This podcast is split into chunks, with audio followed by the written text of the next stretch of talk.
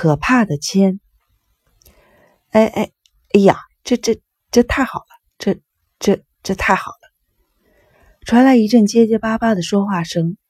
这这这么说，这就是这这这次连环杀人案的动动机了。也不知道是太吃惊了，还是太高兴了，又或许是太兴奋了。金田一耕助这个举止奇特的瘦小的侦探，拼命地挠着他那乱蓬蓬的头发。他挠得太使劲了，细小的头皮屑像云母一样四散开来。混蛋！啧啧咂嘴的正是击川颈部。随后，两个人就像冻结了一般，陷入了沉默。凝视着从记事本上撕下来的那张纸，金田一耕助仍然呲啦呲啦的使劲儿的挠着他那乱蓬蓬的头发，同时不住的抖腿。击穿颈部，将眼睛瞪得像盘子那么大，使劲儿的盯着那张纸上的字，然后拿着纸片的手像酒精中毒患者一样哆嗦个不停，血管很骇人的鼓了出来，额头上。满是黏糊糊的汗水，看着他们的样子，我的心情就像是喝了劣质的酒，说不出是什么滋味，头昏沉沉的，眼前的景象开始晃动，仿佛立刻就能吐出来，一种无力的倦怠感扩散到全身，我只想一下子瘫在那里，什么体面呀、名誉啊，通通的抛在脑后。啊，这个时候。我真的是在想，索性逃走吧。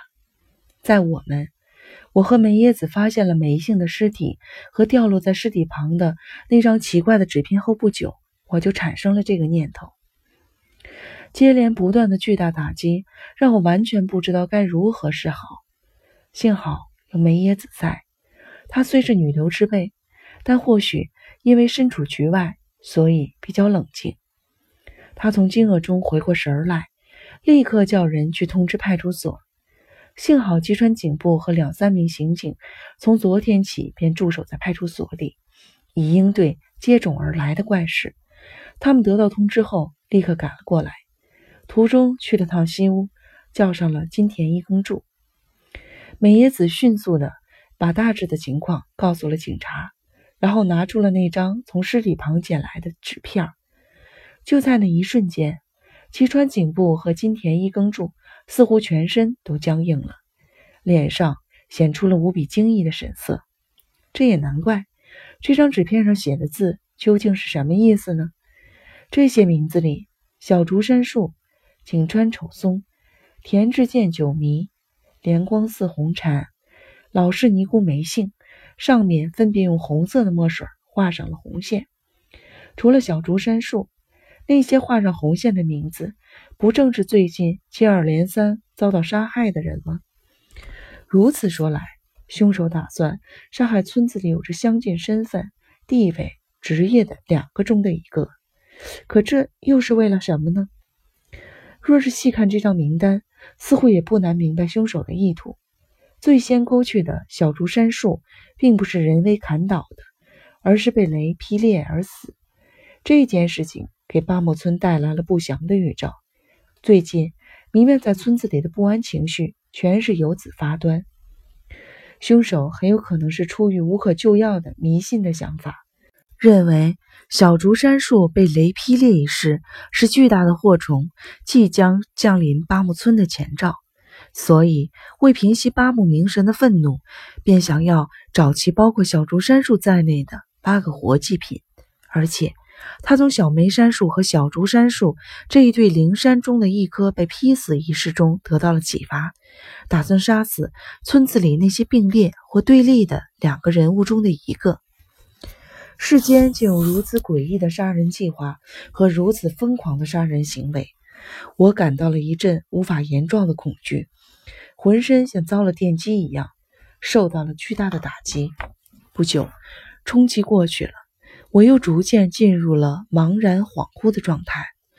嗯嗯哼，不知过了多久，金田一耕助清了清嗓子，终于开始说话了。他的嗓音在我看来，仿佛是从很远的地方传来。我那时的精神状态是如此的混沌。金田一耕助说了如下的一番话：看了这张名单，我终于解开了红禅师傅被杀之谜。那个时候，我就是想不明白，为什么凶手预先知道放了毒的正宴料理会被端到红禅师傅面前。凶手把毒药下在了其中一份正宴料理之中，这或许轻而易举就能做到。可是，在那种情况下，想要将那份下了毒的料理放到红禅师傅面前，只有百分之五十的成功率。这么说的前提是假定陈迷君不是凶手，暂时先这么假定。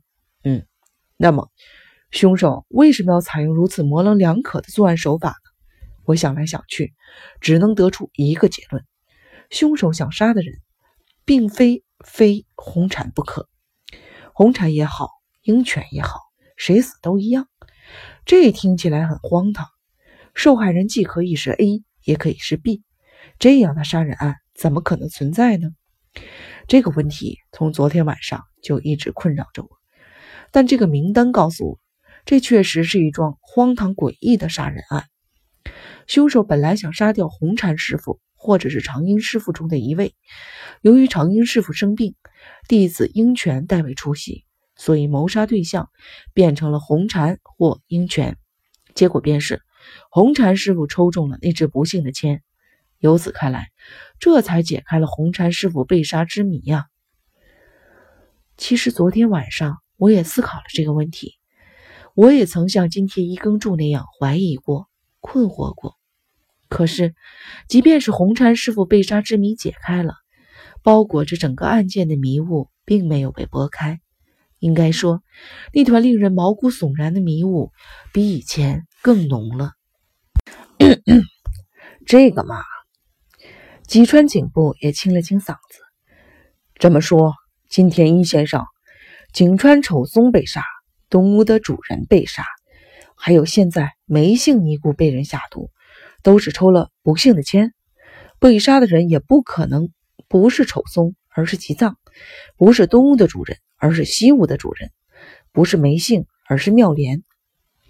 金田一耕助默不作声地思考了一会儿，眼中露出了阴郁的目光，点了点头，说道：“没错，警部先生，您说的很对。可是，也可能不是那么一回事。”你这话的意思是，这个案子如果真的像表面所分析的那样，是一个深度迷信的封建之人犯下的罪行，那么的确可能如您所言。可是，可是什么？如果真是这种情况，那么凶手的手法也未免太过巧妙了。就是一个迷信之徒而言，这些案件都太过微妙了。让人禁不住怀疑，是否还有别的动机？这样啊，吉川警部一字一句的说道：“也就是说，你的看法是，表面上伪装成迷信导致的犯罪，实际上暗藏着其他动机，那才是凶手真正的目的所在，是吗？”“是的，是的。虽说八木村迷信思想很严重，但这些案子也未免巧合的有些离谱了。”可是，凶手真正的目的是什么呢？金田一耕助再次仔细的看了看那张名单，然后摇了摇头，不知道。仅凭这张名单还无法做出判断。不过，他终于回头看着我们，说道：“森小姐，嗯？”美叶子表情很僵硬，但还是勉强的挤出了笑容，问道：“有何贵干呀？”关于纸上的字迹。请你再好好的辨认一下，你有什么印象吗？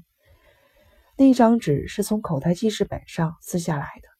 一般来说，这种类型的记事本每页都会从上到下按照顺序印有四天的日期。这张纸上面的三分之一被剪掉了，剩下的三分之二上可以看到的日期是四月二十四日和二十五日。前面提到的十个名字是将这张纸横过来。从二十五日那里开始写起的，所以被剪下来的四月二十三日和二十二日上很有可能还写着被诅咒的名字。